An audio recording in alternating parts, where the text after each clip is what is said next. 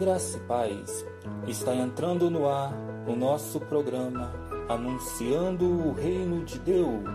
A partir de agora, a mensagem do Evangelho diretamente para o seu coração.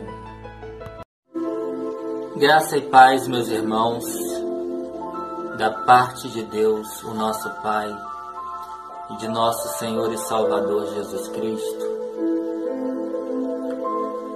Quero louvar a Deus pela sua vida e compartilhar uma palavra de Deus para o seu coração. Palavra esta que o Espírito Santo ministrou primeiramente no meu coração. Bem, meus irmãos, com o surgimento da pandemia,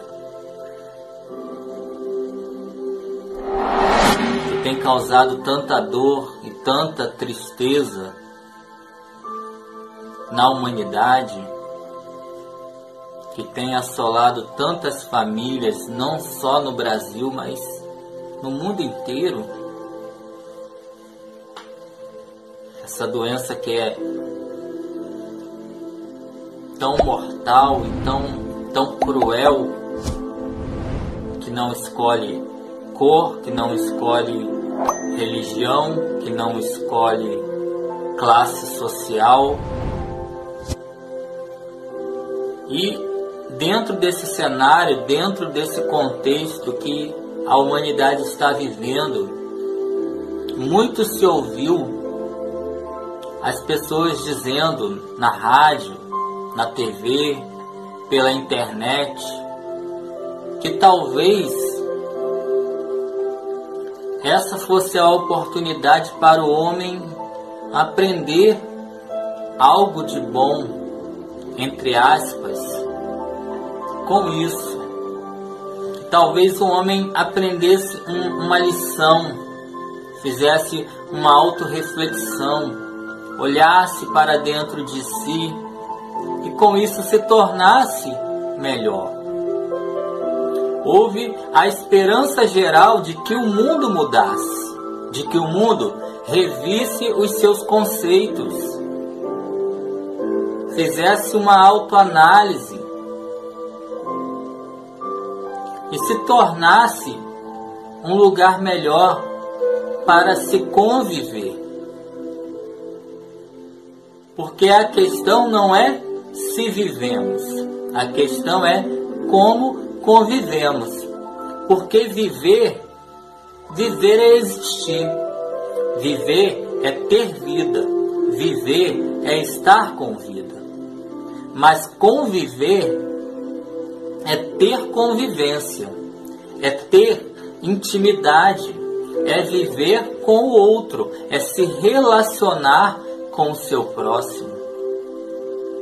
E isso é importante porque ninguém vive sozinho. Ninguém vive isolado das outras pessoas. Todos nós dependemos uns dos outros.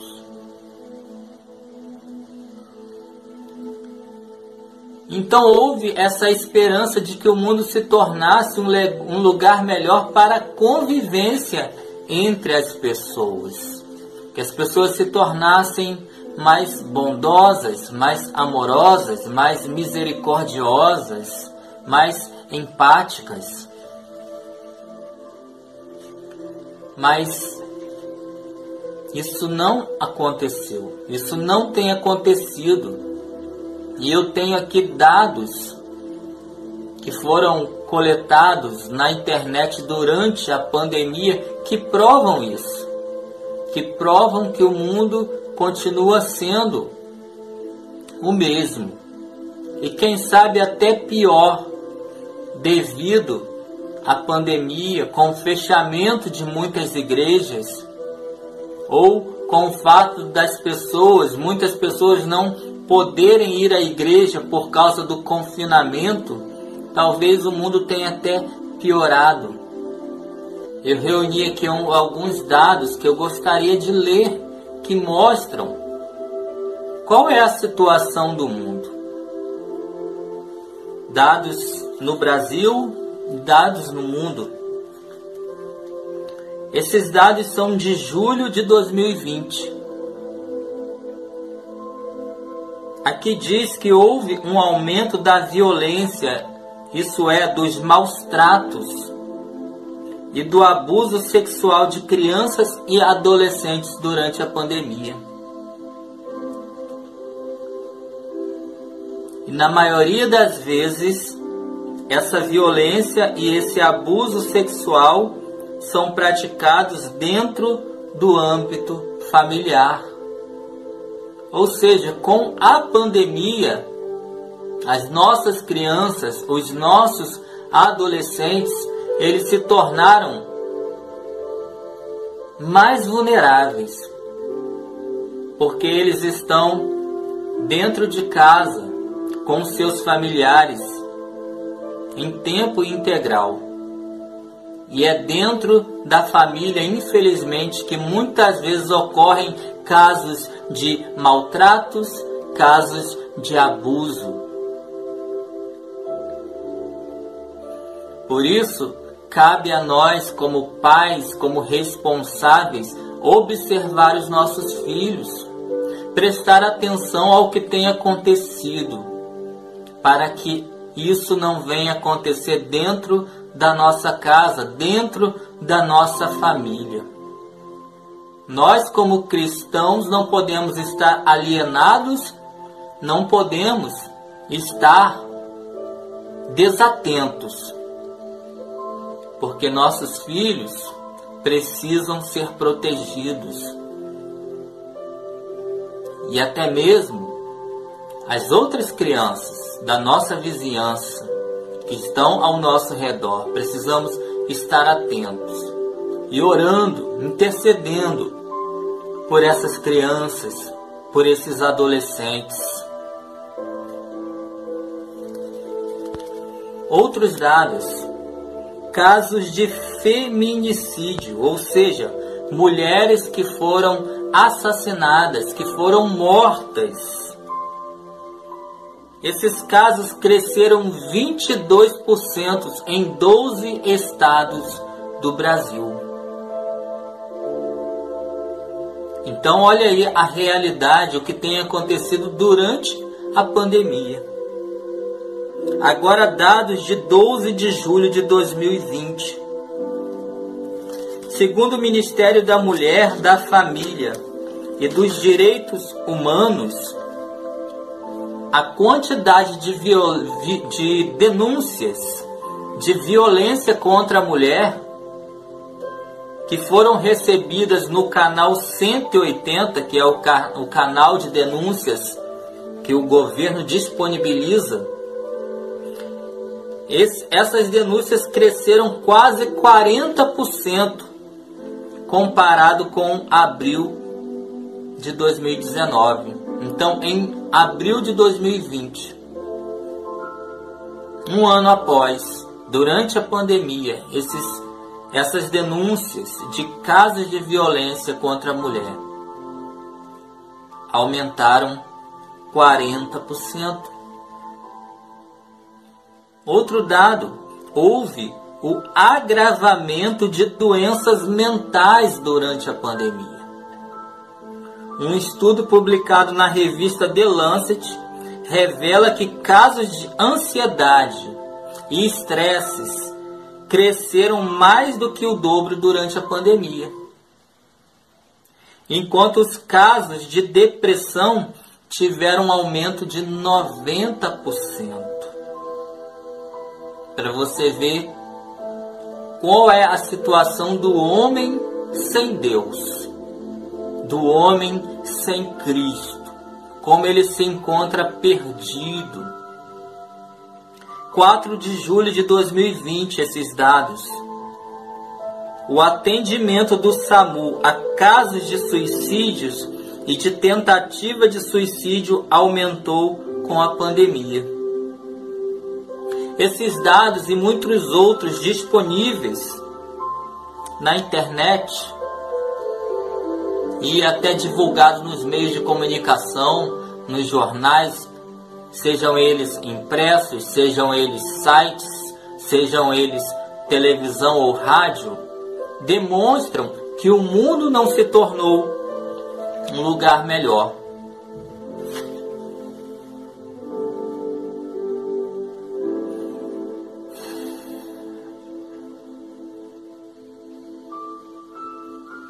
E isso acontece por duas razões. Duas razões que explicam que não serão fatos externos, não serão eventos da natureza, catástrofes que farão com que o homem seja transformado, que farão com que o homem tenha uma nova atitude, farão com que o homem olhe para Deus, se volte para Deus e se arrependa dos seus pecados. Por quê? Porque isso não vai acontecer, não por esses meios, por causa de uma coisa chamado pecado. Pecado no sentido de carne. A nossa natureza pecaminosa, a qual herdamos de Adão. E eu separei aqui um texto que diz exatamente isso, Romanos 7, a partir do versículo 14 diz assim: Porque bem sabemos que a lei é espiritual, mas eu sou carnal, vendido sob o pecado. Porque o que faço não o aprovo, pois o que quero, isso não faço, mas o que aborreço, isso faço. E se faço o que não quero, consinto com a lei, que é boa. De maneira que agora já não sou eu que faço isto, mas o pecado que habita em mim. Porque eu sei que em mim, isto é, na minha carne, não habita bem algum. E com efeito, o querer está em mim, mas não consigo realizar o bem, porque não faço o bem que quero, mas o mal que não quero, esse faço. Ora, se eu faço o que não quero, já não o faço eu, mas o pecado que habita em mim. Então, Paulo está dizendo que existe dentro de cada ser humano uma natureza pecaminosa, tendenciosa para o mal.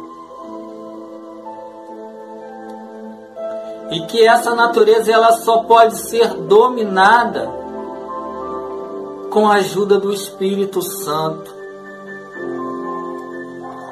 com busca constante em Deus, para que Ele nos dê força, para que Ele nos ajude a vencer o pecado.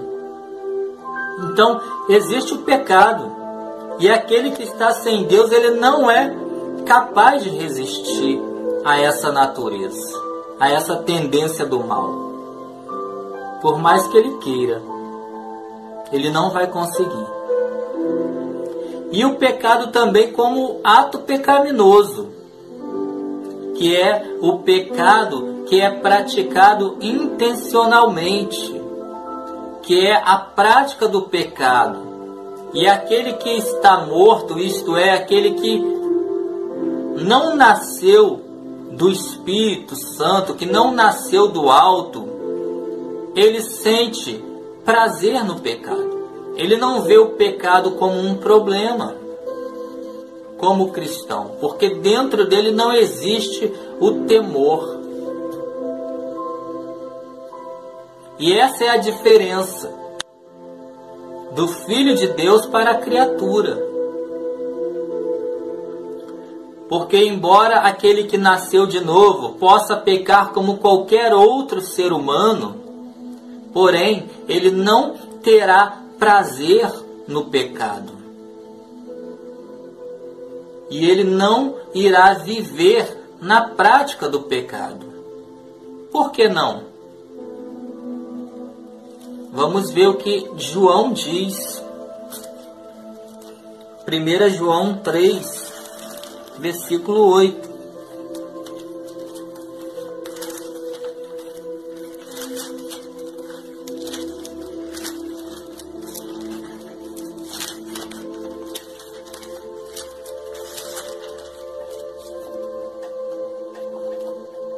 1 João 3, versículo 9.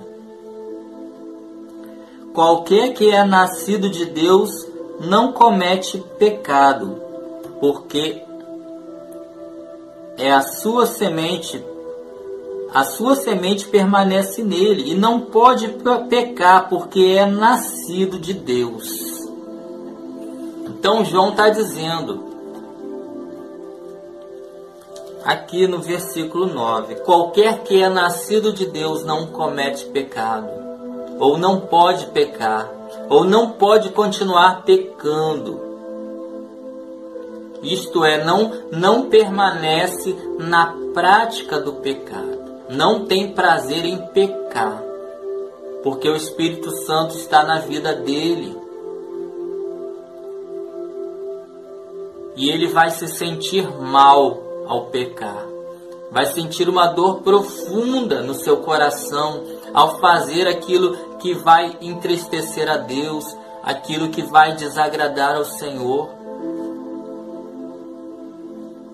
Então, essa é a diferença. O Filho de Deus, ele está lutando contra o pecado. Lutando para dominar a sua carne. A segunda razão pela qual o mundo não poder mudar, não poder ser transformado por causa de eventos da natureza, por causa de situações, catástrofes mundiais, coisas do tipo, é a influência do diabo. Nós vamos ver em Efésios capítulo 2, que vai dizer isso. Vamos lá para o texto de Efésios, capítulo 2.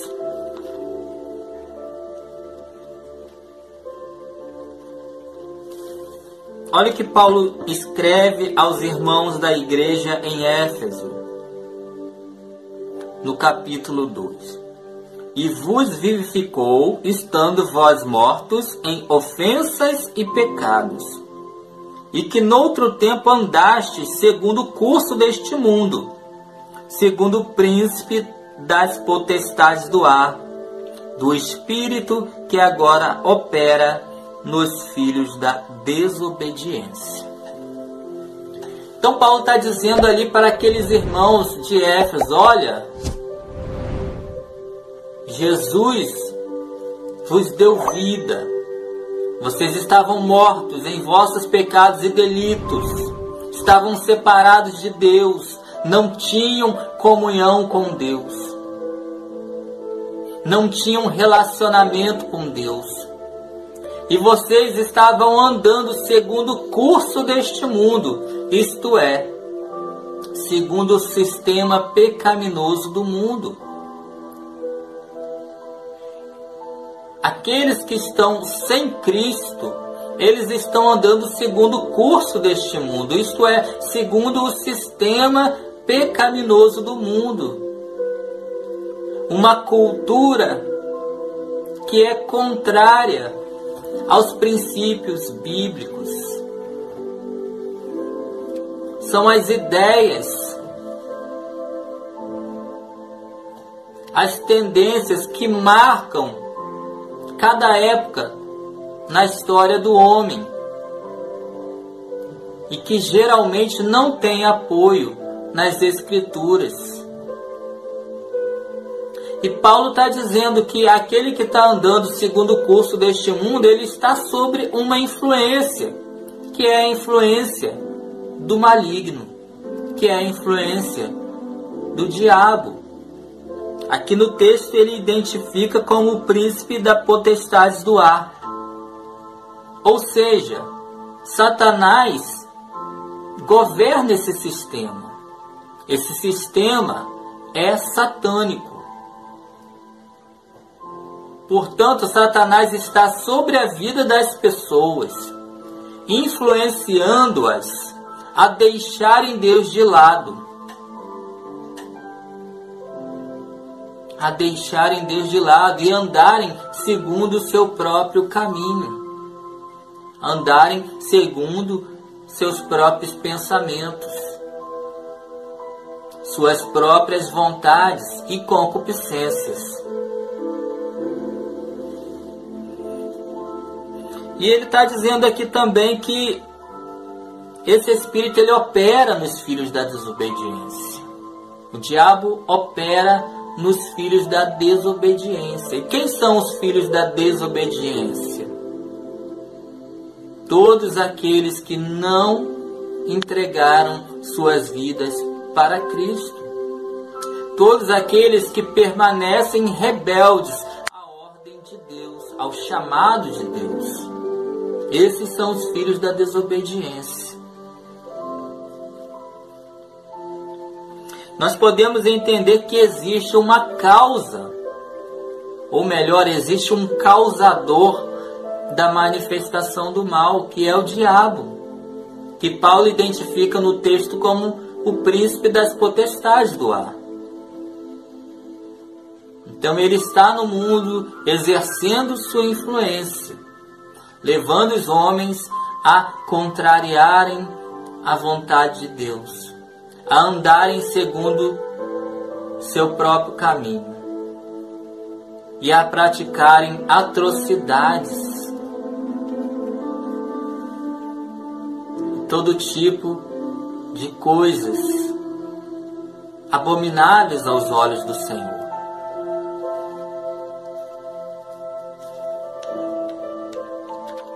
Então, esse é o problema do mundo. Esse é o problema do mundo. Existe o pecado e existe a influência do diabo. Então o mundo não poderá ser regenerado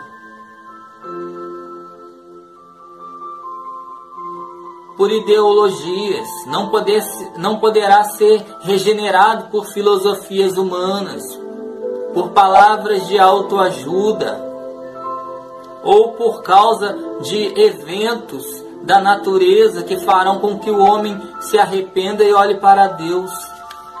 Isso não vai acontecer. Mas a Bíblia apresenta a solução. A solução é Jesus Cristo. Vamos ler Lucas, capítulo 4.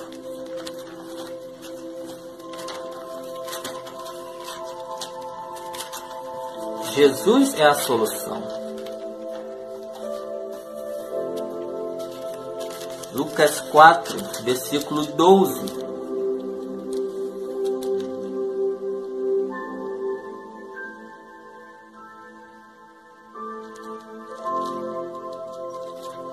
Ou melhor, Lucas 4, versículo 17.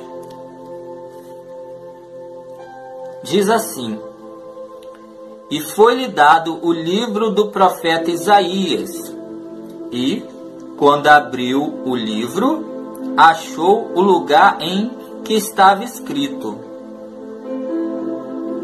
O Espírito do Senhor é sobre mim, pois que me ungiu para evangelizar os pobres enviou-me a curar os quebrantados do coração, a apregoar liberdade aos cativos, a dar vista aos cegos, a pôr em liberdade os oprimidos, a anunciar o ano aceitável do Senhor.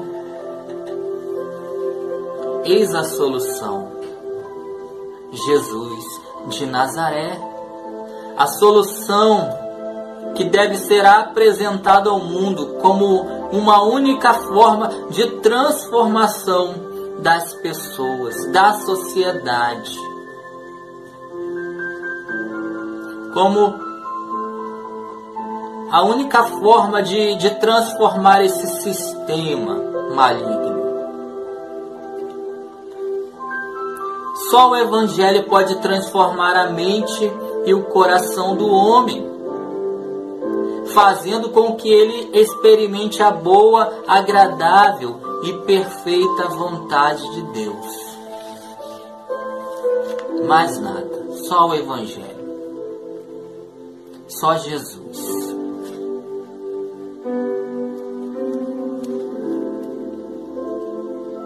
E o que significa Evangelho?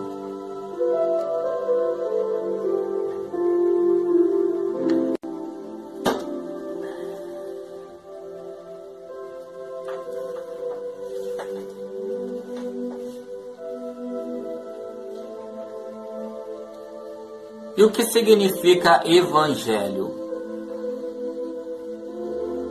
A palavra evangelho no original, evangelion, significa boas novas, boas notícias. A sua aplicação no Novo Testamento refere-se à mensagem essencial da salvação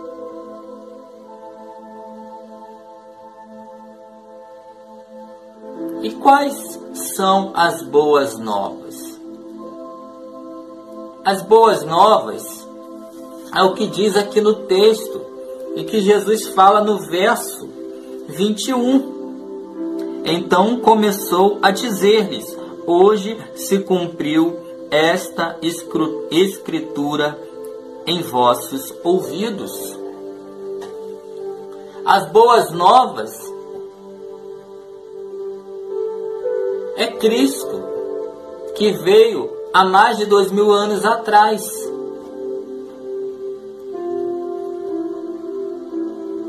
Para libertar o homem, para salvar o homem. E essas boas novas, elas precisam ser proclamadas. Elas precisam ser anunciadas ao mundo. Jesus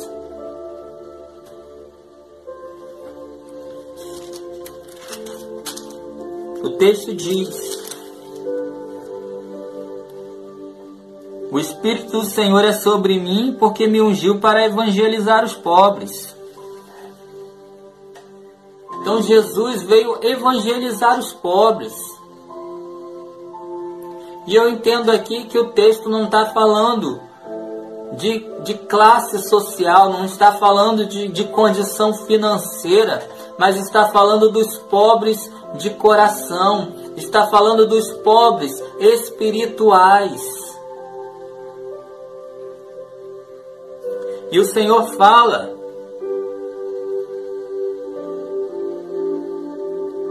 curar os quebrantados do coração. Perceba você que a prioridade do Senhor não é a cura física. Mas é a cura da alma. É a transformação no coração do homem, concedendo-lhe paz, concedendo-lhe a verdadeira alegria que só o Senhor Jesus pode dar. Que por mais que o ser humano procure em todas as coisas na terra, jamais conseguirá se realizar. Sempre haverá dentro dele um vazio que ele não saberá explicar, que só será preenchido quando ele conhecer Jesus. E quando ele passar a ter uma vida com Jesus. E o Senhor diz: apregoar liberdade aos cativos. A palavra apregoar, ela quer dizer proclamar, divulgar. anunciar em voz alta. Jesus veio para proclamar aos ouvidos do povo de Israel, para divulgar, para anunciar em voz alta, como um arauto. Eu vim para libertar vocês do pecado. Eu vim para libertar vocês da escravidão do diabo.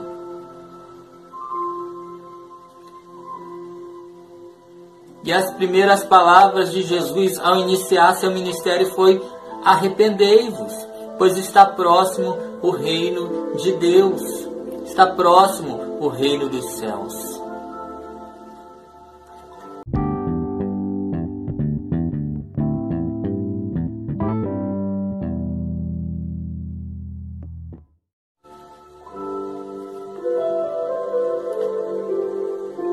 Dar vista aos cegos.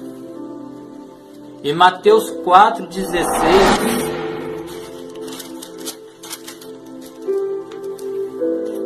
vai dizer o seguinte, Mateus 4,16 O povo que estava assentado em trevas viu uma grande luz. E aos que estavam assentados na região de sombra da morte, a luz raiou. Esse texto ele fala exatamente da aparição de Jesus, do surgimento de Jesus ao povo de Israel. Então, o povo que estava assentado em trevas viu uma grande luz. Então, quando o Senhor fala dar vista aos cegos, Ele está falando dos cegos espirituais. Essa luz é o próprio Cristo todos aqueles que o encontram passam a enxergar.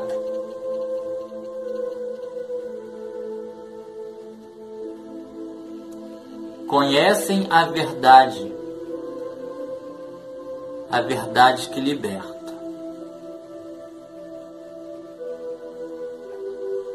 E deixam de ser enganados.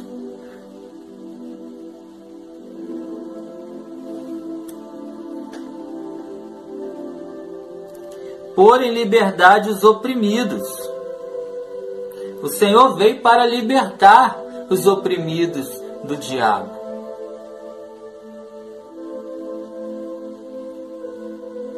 E anunciar o ano aceitável do Senhor.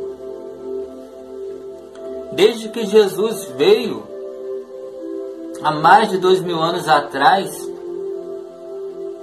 tem se anunciado o ano aceitável do Senhor. O tempo da graça é o tempo do favor de Deus. E todos aqueles que a Ele se achegarem sinceramente serão salvos, serão perdoados. Não serão mais condenados.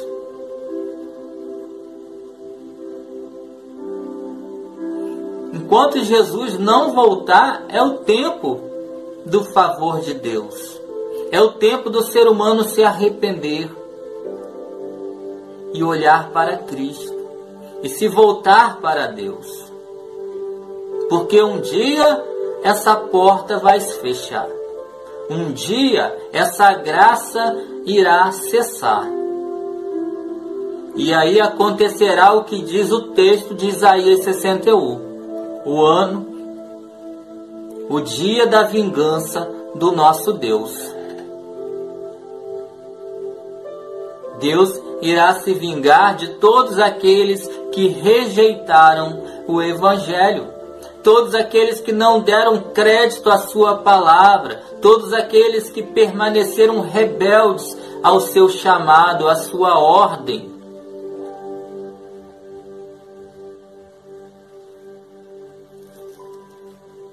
Então, sabendo o que significa evangelho, boas notícias, as notícias daquilo que Cristo veio fazer pelo homem, da salvação. Resta-nos então saber o que é o Evangelho. E talvez a maior definição que eu encontro na Bíblia é o que Paulo diz em Romanos, capítulo 1, versículo 16. Romanos, capítulo 1, versículo 16.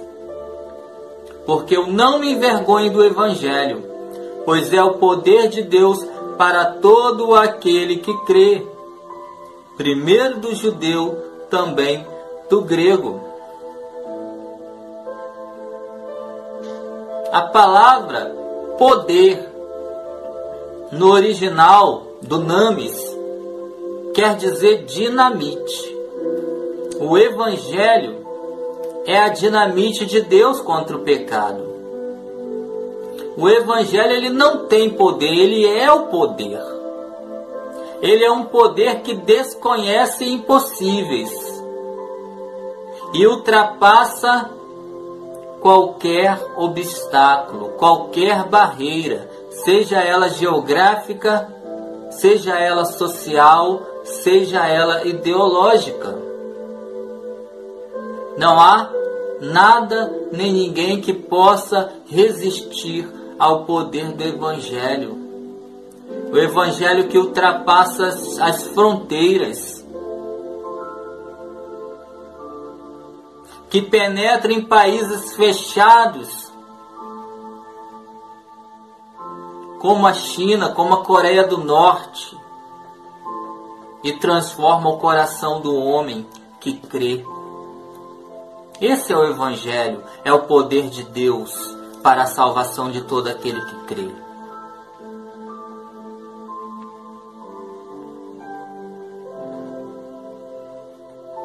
Em outras palavras, Paulo está dizendo que o Evangelho é o evento de Cristo. O Evangelho é Cristo crucificado, é a sua obra completa na cruz, é a sua ressurreição. Vamos ver o que diz 1 Coríntios 15, capítulo 1.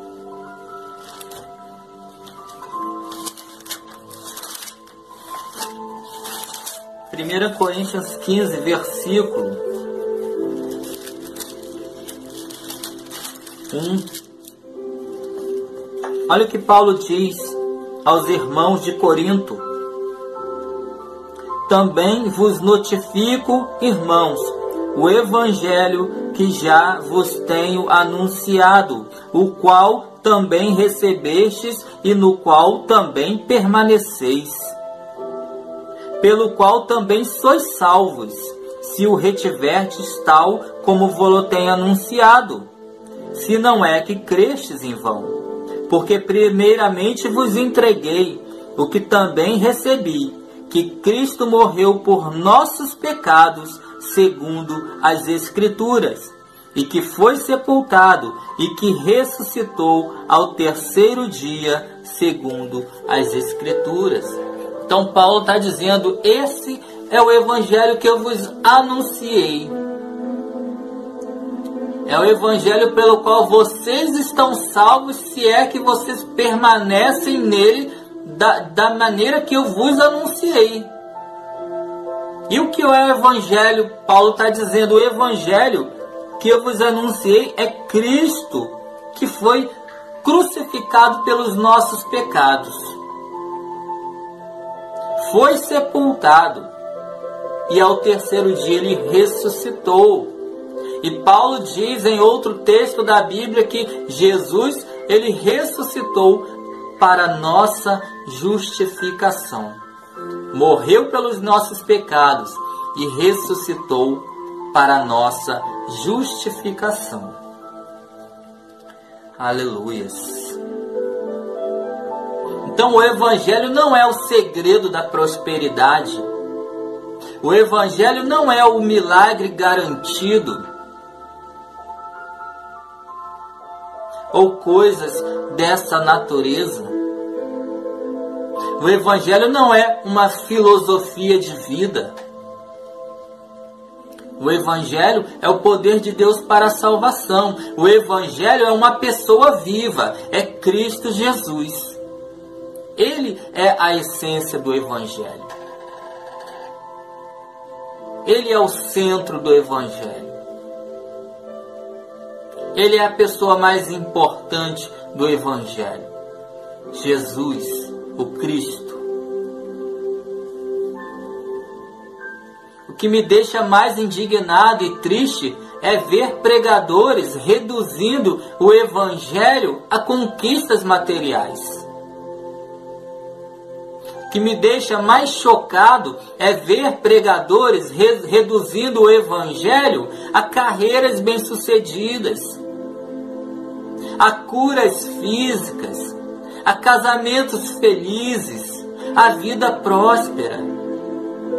Isso não é o Evangelho.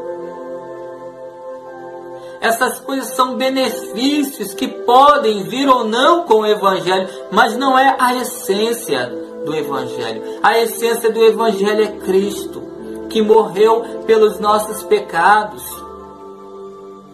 que ressuscitou para a nossa justificação, que se encontra à destra do Pai intercedendo por nós e que um dia voltará. Isso é a essência do Evangelho. Essa é a mensagem que o mundo precisa ouvir. O que me dói é ver pregadores dizendo: se você crer, se você tiver fé, você irá conquistar. E eles simplesmente desprezam a vontade de Deus ignoram a vontade de Deus no processo.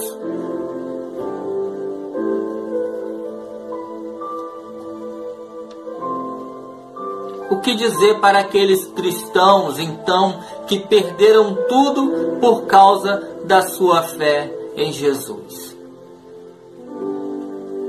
O que dizer sobre aqueles cristãos que foram abandonados inclusive por seus familiares, porque decidiram seguir a Jesus, porque tomaram a decisão ao lado de Cristo. O que dizer para aqueles cristãos em tantos países que perderam o seu emprego, mas não negaram a sua fé em Jesus? e aqueles que, inclusive, pagaram com suas próprias vidas por amor a Cristo.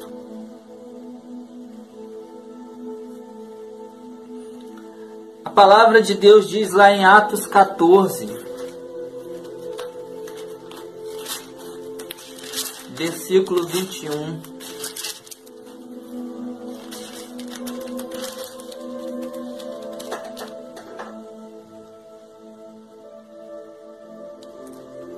diz o seguinte: E tendo anunciado o evangelho naquela cidade e feito muitos discípulos, voltaram para, para Listra, Icônio e Antioquia, confirmando o ânimo dos discípulos, exortando-os a permanecer na fé, pois que por muitas tribulações nos importa entrar no reino de Deus. Louvado seja o nome do Senhor. Então, nós somos exortados a permanecer na fé. E importa que por muitas tribulações entremos no reino de Deus.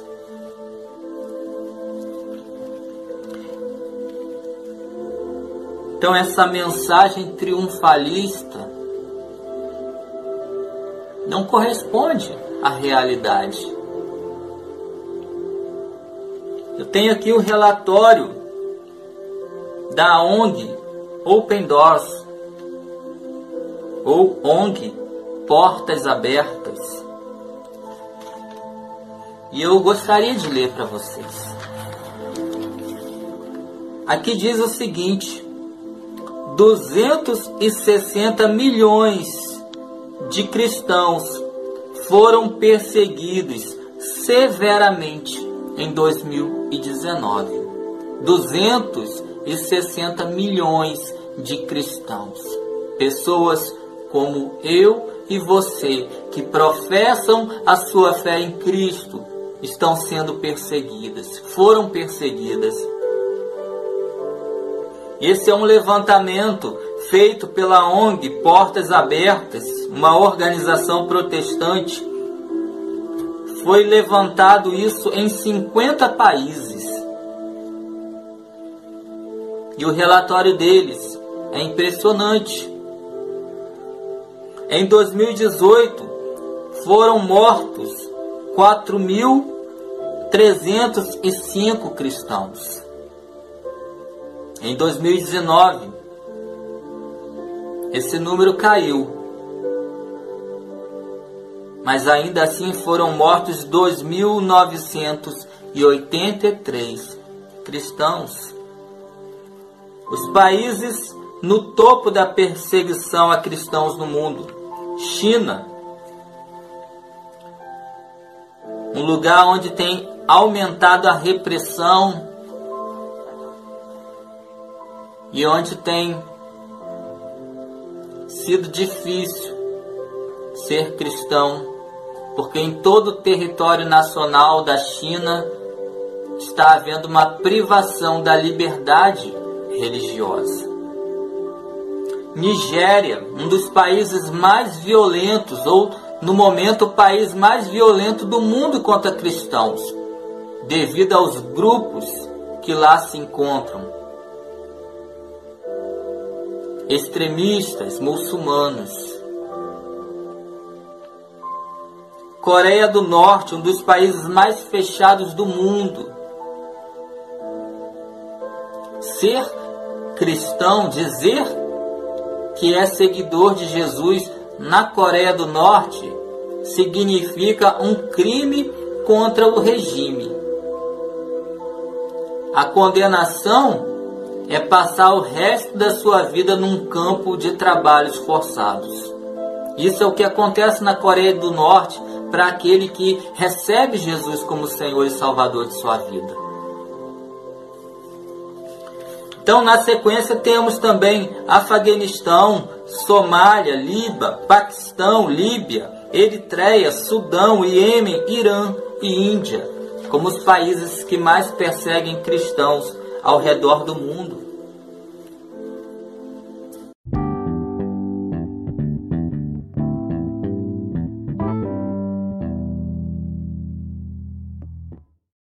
E não para por aí.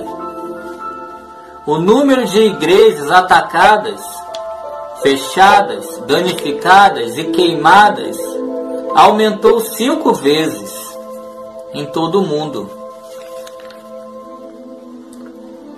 Foram de nove, perdão, foram de 1947 para 9.000 488 igrejas que foram atacadas, que foram fechadas, que foram danificadas, que foram queimadas. O número de cristãos presos passou de 3.150 para 3.711. Então, essa é a situação de muitos dos nossos irmãos ao redor do mundo. Irmãos como eu e você, que amam a Cristo, que amam a palavra de Deus e estão sendo perseguidos por causa da sua fé. Então, pregar esse evangelho light, esse evangelho sem cruz, esse evangelho que só fala de promessas, esse evangelho que só oferece benefícios, é contrário às Escrituras. e não prepara os cristãos para os dias difíceis. E quando vier a perseguição? Porque a perseguição virá. Olha o que Jesus disse em Mateus, capítulo 24. Então vos hão de entregar para serdes atormentados, e matar-vos-ão, e sereis odiados de todas as gentes por causa do meu nome. E nesse tempo muitos serão escandalizados. Olha o que o Senhor está falando.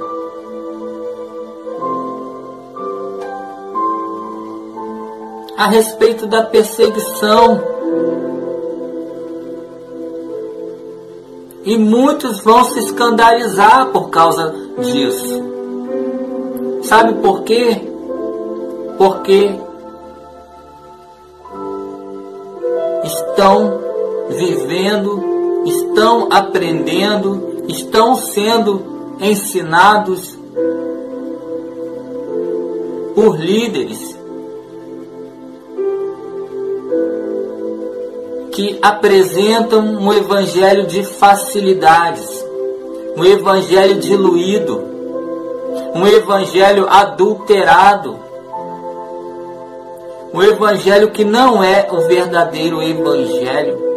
E Paulo disse em Gálatas que maldito é aquele que pregar outro evangelho.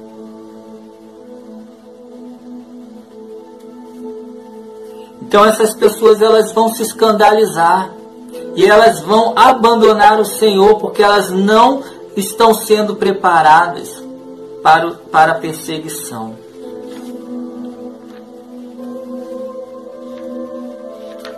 Elas querem os benefícios do Evangelho, mas não estão prontas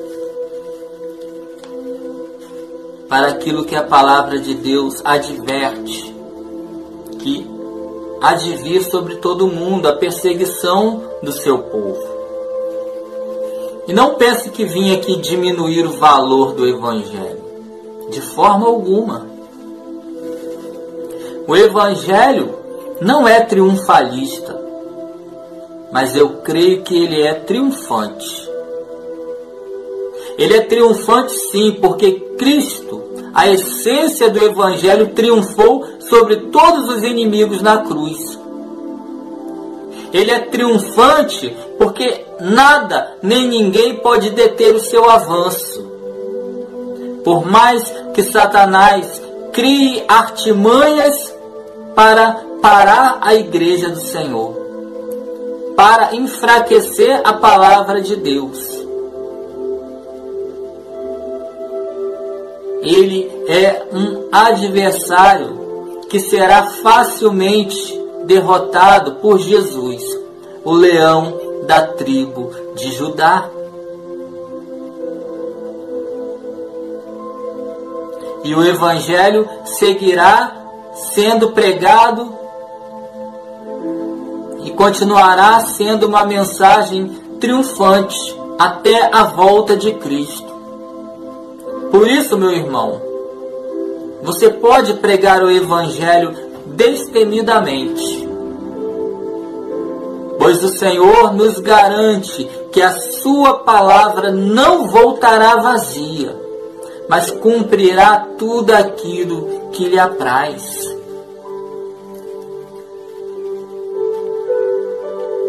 A pregação, ela sempre será triunfante. A igreja ela é o único agente capaz de transformar o mundo. Porque somente a ela foi confiado as riquezas do evangelho. A mais ninguém. Somente a igreja. E olhando para a situação desse mundo, olhando para essa pandemia mundial, onde milhares de pessoas têm morrido por causa de um vírus, um inimigo invisível que mostra quão frágil é o ser humano, quão vulnerável é o ser humano, quão vulneráveis são os impérios que o homem constrói para si.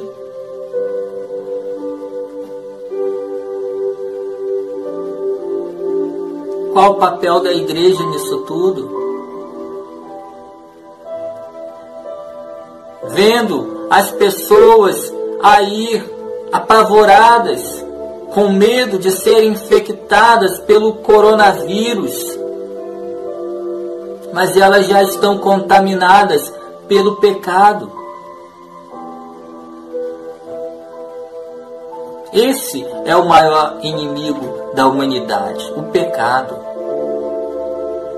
E nós, Igreja do Senhor, será que temos orado pelo mundo? Será que temos pensado nessas pessoas? Será que ao menos paramos para meditar, para pensar se elas tiveram ou não a oportunidade de ouvir o Evangelho e de se arrepender de seus pecados?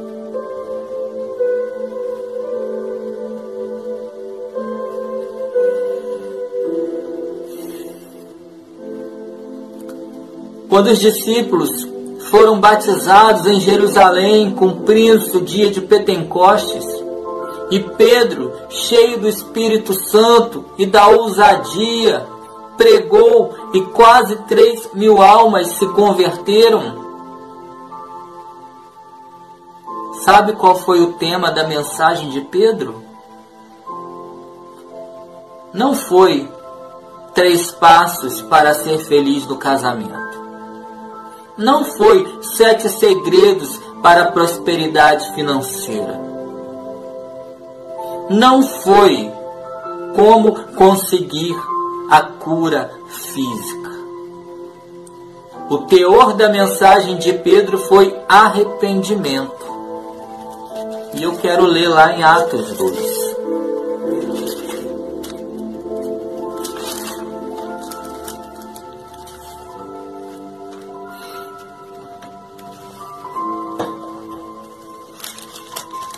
O discurso de Pedro. Atos 2, no versículo 38. E disse-lhes Pedro: Arrependei-vos, e cada um de vós seja batizado em nome de Jesus Cristo para perdão dos pecados, e recebereis o dom do Espírito Santo. Verso 40 e com muitas outras palavras isto testificava e os exortava, dizendo: Salvai-vos desta geração perversa. Pedro exortando o povo a se arrepender, a olhar para Jesus, para receber perdão dos seus pecados e receber a salvação. Verso 39. Porque a promessa vos diz respeito a vós, a vossos filhos e a todos os que estão longe, a tantos quantos Deus, nosso Senhor, chamar. Pedro está aqui dizendo que Deus está chamando os pecadores ao arrependimento. Deus está te chamando para se arrepender dos seus pecados, para entregar sua vida a Cristo Jesus, aquele que morreu para te salvar.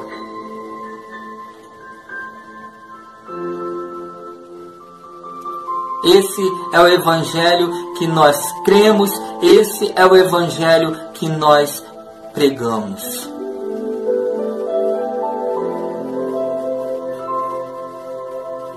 Deus está chamando pecadores ao arrependimento.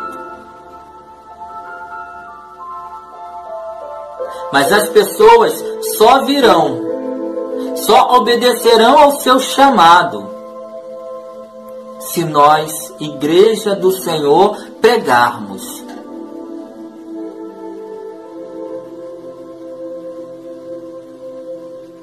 Porque Paulo diz em Romanos 14: Como ouvirão se não há quem pregue?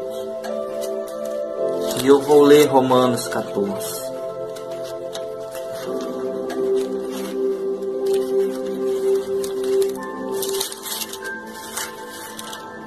Romanos 14.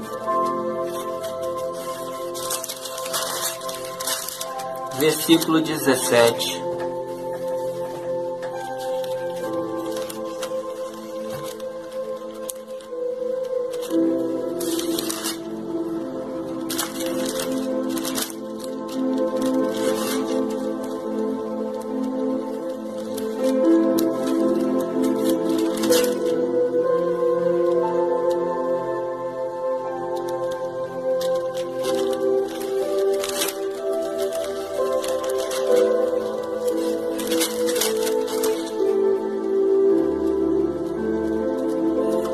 Romanos.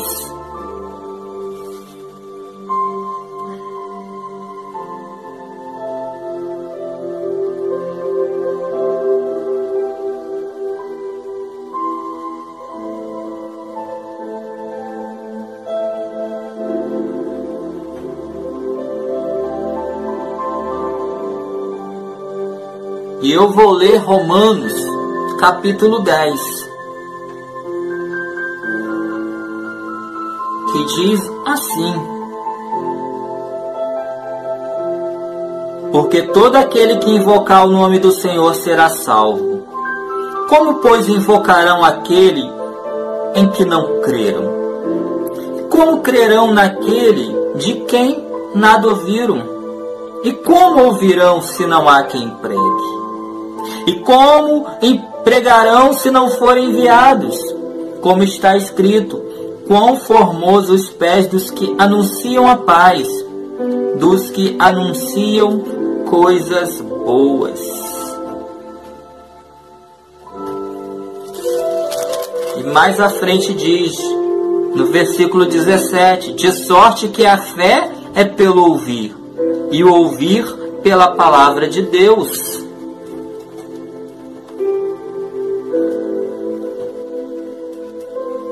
A pregação é o único modo de levar pecadores ao arrependimento e à fé. Não há outro. A pregação do Evangelho verdadeiro.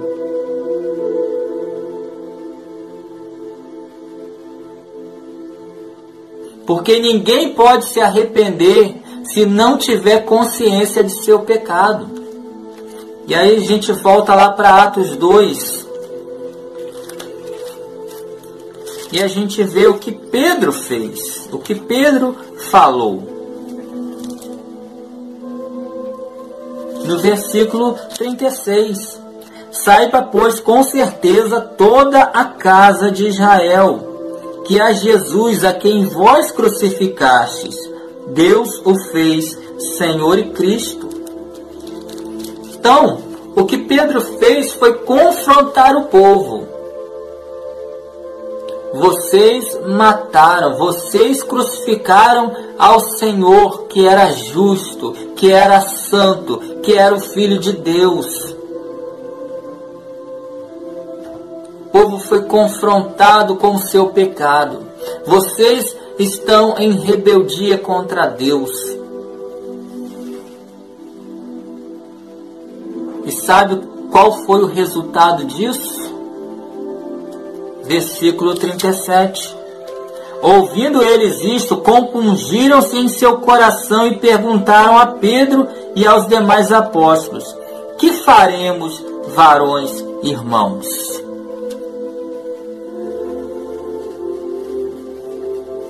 Diz a Bíblia que o coração deles se compungiu. O Espírito Santo agiu no coração sensibilizou aqueles homens, aqueles pecadores. O coração de pedra se derreteu e deu lugar ao coração de carne. E eles se arrependeram. E eles perguntaram: o que faremos? Como seremos salvos? E Pedro disse: arrependei-vos, arrependei-vos.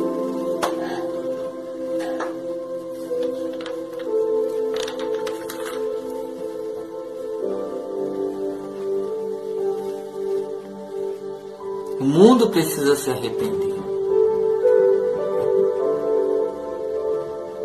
Mas o mundo não irá se arrepender se nós pregarmos um evangelho falsificado. Se nós pregarmos um evangelho de facilidades, um evangelho de benefícios, um evangelho que é agradável aos ouvidos, mas que não corresponde à verdade, que não liberta o homem daquilo que é a principal causa da sua condenação, da sua destruição, que é o pecado. Ou melhor, a, única causa é o pecado.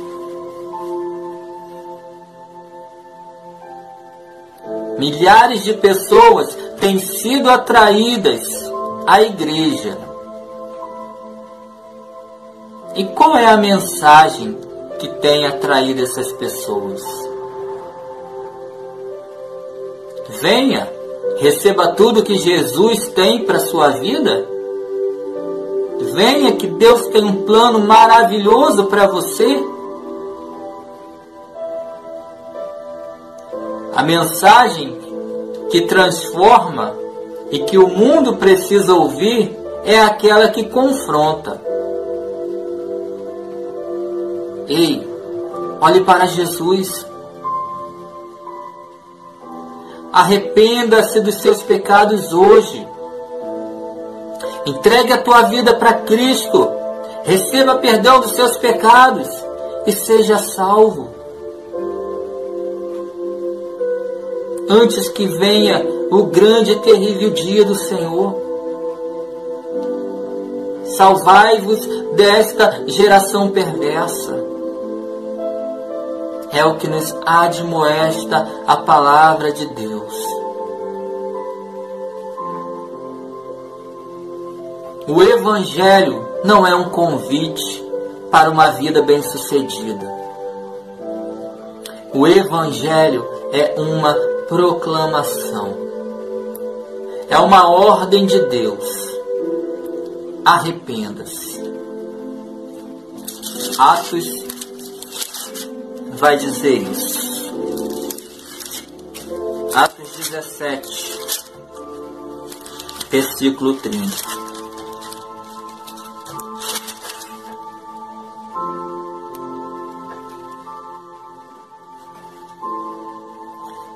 Mas Deus, não tendo em conta os tempos da ignorância, anuncia, ou ordena, ou manda agora a todos os homens, em todo lugar, que se arrependam.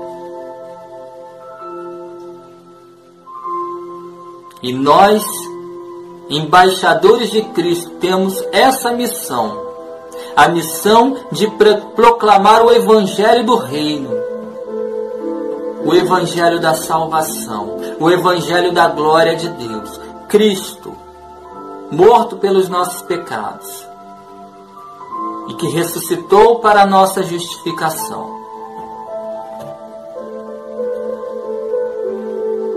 O Evangelho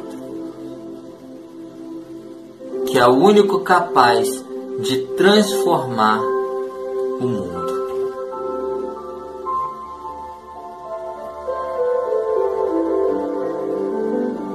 De transformar a vida do mais vil e cruel pecador. Esse Evangelho de Cristo, o Evangelho da salvação. Preguemos esse Evangelho, tal como ele nos foi anunciado pelos nossos irmãos, pelos apóstolos, por aqueles que vieram depois.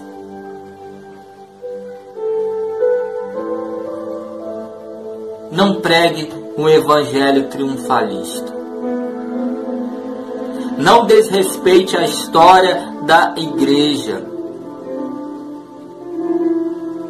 que foi escrita com o sangue dos mártires. A começar pelo jovem Estevão, homem cheio do Espírito Santo. Pregar um evangelho triunfalista é manchar a nossa história, é manchar a história da igreja de Cristo daqueles que entregaram suas vidas, que morreram para levar essa palavra ao pecador, para proclamar a libertação.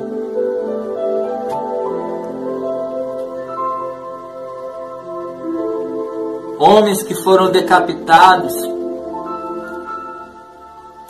pregados, mortos na cruz de cabeça para baixo, presos, queimados vivos, torturados, cerrados ao meio, porque pregaram o evangelho da graça e da salvação.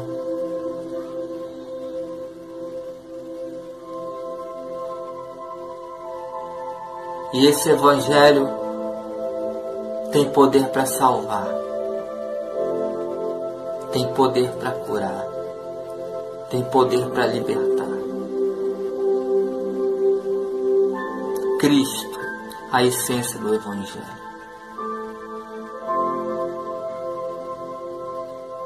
Proclame o Evangelho, meu irmão.